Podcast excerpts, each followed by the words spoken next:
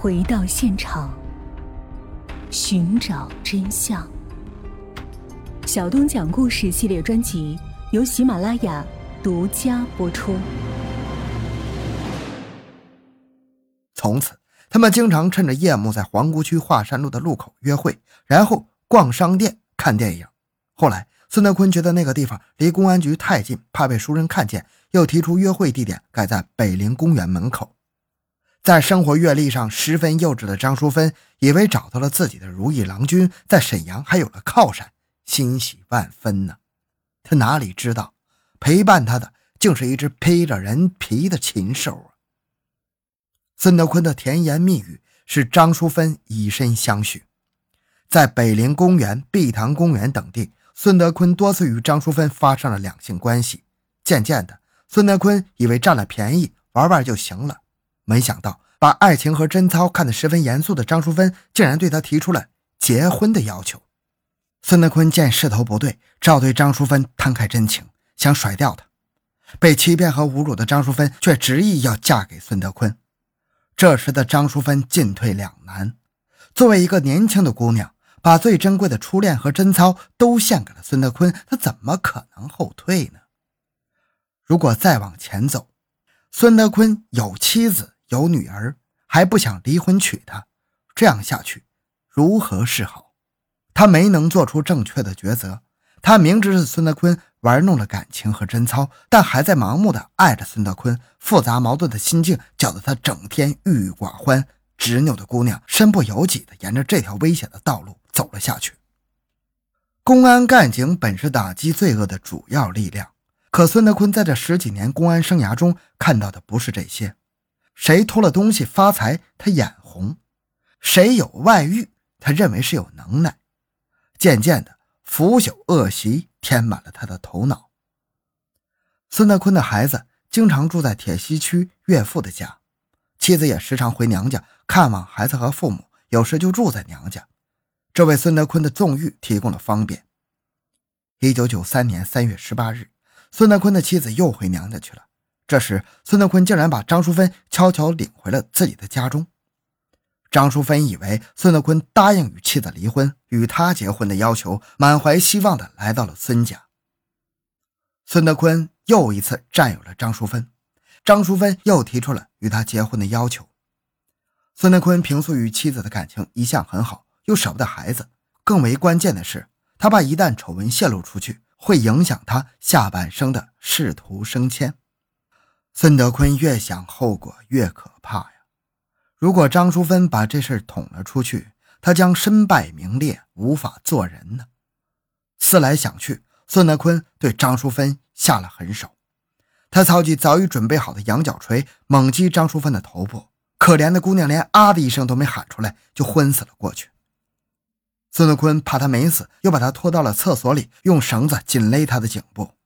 后经法医尸检确认，张淑芬是被人用钝器多次击打头部，留有六处创口，头皮下颅骨大面积塌陷，后又用软质带绳勒住颈部，窒息而死。孙德坤见张已死，便使用公安分局的辽宁零幺九零七零八号摩托车，把尸体拖到他家门口的自家仓房内。扔进了仓房下面的菜窖里。回到家后，把溅在身上的血迹洗干净。第二天，三月十九日，孙德坤装作无事的样子，照样按时上班。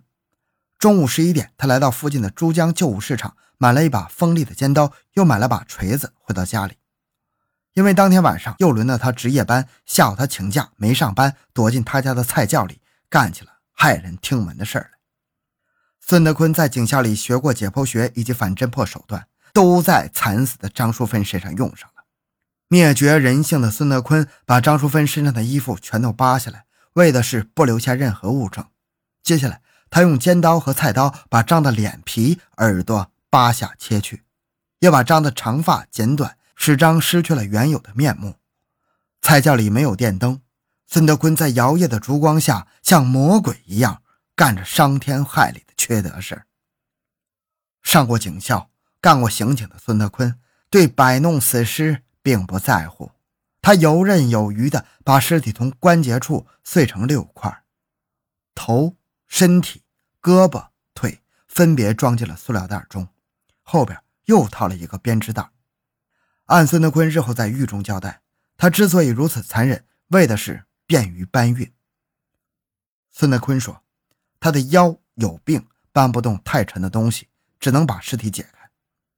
当晚，他又回到他当过领导的友谊派出所，谎说亲属有事用车，将吉普车开到他家的仓房门口，认为神不知鬼不觉的把碎尸装进后备箱里，又把张淑芬的衣物、割下的脸皮、双耳和头发。扔入他家门前溪流的新开河中，被水冲走。然后他开车沿中环路向东，朝抚顺方向驶去。当时大地尚未化冻，不便挖坑掩埋碎尸，他就把碎尸扔在抚顺市境内的三宝屯村沈府公路道北的空地上。吉普车在回沈的路上，孙德坤随手将包裹尸首的塑料袋和编织袋扔到了车窗外。他自以为这事干得很诡秘，没有留下任何蛛丝马迹。但他终究没能逃过刑警们的火眼金睛啊！刑警们果断地刑事拘留了孙德坤，在其家的菜窖内发现了张淑芬的血迹，在孙家搜出了凶器菜刀和羊角锤，在铁证如山的证据面前，在先进的刑侦技术鉴定的结果里面，孙德坤还在狡辩。他原以为是刑警出身，公安部门的办案程序他轻车熟路，可以钻钻空子。但他错打了算盘，在公安局的预审员的审讯下，他无言以对，只好如实交代了犯罪的全部过程。在看押当中，有一次，孙德坤竟趁着提审的机会，从监舍的三楼窗户跳下，逃向人群熙攘的城内中街。看守所的武警战士紧追不舍，没过十分钟，他就被武警战士抓获了。到检察院、法院之后，孙德坤开始推翻以前的供词。在狱中，记者参加了一次提审，他泪水连连地编造出一套似乎符合逻辑的供词：人确实不是我杀的，但是我帮助遗失的和张淑芬的那些事儿都有，但是我没杀人。三月十八日晚，我和张淑芬约好的北陵公园门口见面，我想和她谈一谈拉倒的事儿。我正在家中坐着，一个朋友来找我喝酒，我说晚上有事儿，他便买酒。在我家喝了起来，我喝了点啤酒，头发发昏，便对朋友说出来我和张淑芬的事儿，并说正为这事儿发愁呢。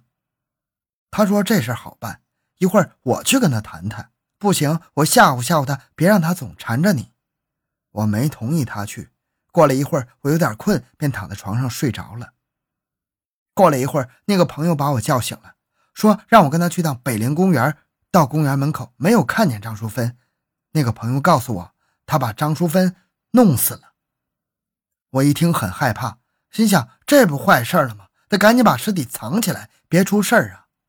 他把我领到北陵公园溜冰场附近，找到了张淑芬的尸体。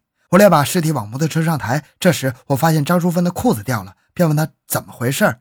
他说他把张淑芬强奸了。张淑芬大喊大叫，他就用锤子把她打死了。我们把尸体运回我家菜窖。第二天，我将尸体碎掉。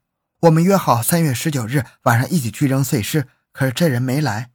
当晚，我只好一个人将碎尸扔到了抚顺市境内。当审判员问到孙德坤那个朋友在哪儿住时，他说不知道。问那个朋友叫什么名字，他也说不知道。问那个朋友在什么单位工作，他仍说不知道。真是一问三不知啊！一个能为他杀人灭口的朋友，可见不是一般的关系。如此朋友不知道住在哪里，叫什么名，工作单位，那不是怪事儿吗？一九九三年九月四日，沈阳市中级人民法院判处故意杀人罪犯孙德坤死刑，剥夺政治权利终身。同时，他还犯有逃脱罪，判处有期徒刑两年。孙德坤不服一审判决，提出上诉。辽宁省高级人民法院审理这起案件时，孙德坤更加是拒不认罪，甚至他和张淑芬发生两性关系都矢口否认，一再说生理有病不能干那事儿，前后矛盾，漏洞百出啊！孙德坤善良的妻子直到他入狱还不相信这血淋淋的事实，说他很会疼人，每天都到汽车站用摩托车接送他上下班，他绝不会干那种事儿，可见。这个伪君子隐藏的多么巧妙！他骗取了妻子的信任，干出了妻子做梦都想不到的事儿。他伤害的不仅仅是张淑芬呢，更伤害了心地善良的结发妻子。一九九三年十一月中旬，辽宁省高级人民法院驳回孙德坤的上诉，维持一审原判。这时，孙德坤在狱中才道出了最后的话：“我的思想意识不好，才犯了这么大的罪，对不起被害人，对不起培养教育我的党和人民。路是我自己走的。”如果判我死刑，我也没什么好说的。等我执行后，我愿意把身体上的各部分器官捐献给医疗事业。说到这儿，孙德坤抱着头呜呜的哭了起来。他曾经是个刑警，是个很不错的刑警。一九九三年十一月十九日清早，当记者与行刑人员将他从看守所提出的时候，记者上前问他。临走还有什么话要说的吗？他沮丧的脸回答：“原来我是那个身份，现在我是这个样子，还有什么可说的呢？”上午九点三十分，沈阳北郊刑场响起了枪声。好了，这个案件讲完了。小东的个人微信号六五七六二六六，感谢您的收听，咱们下期再见。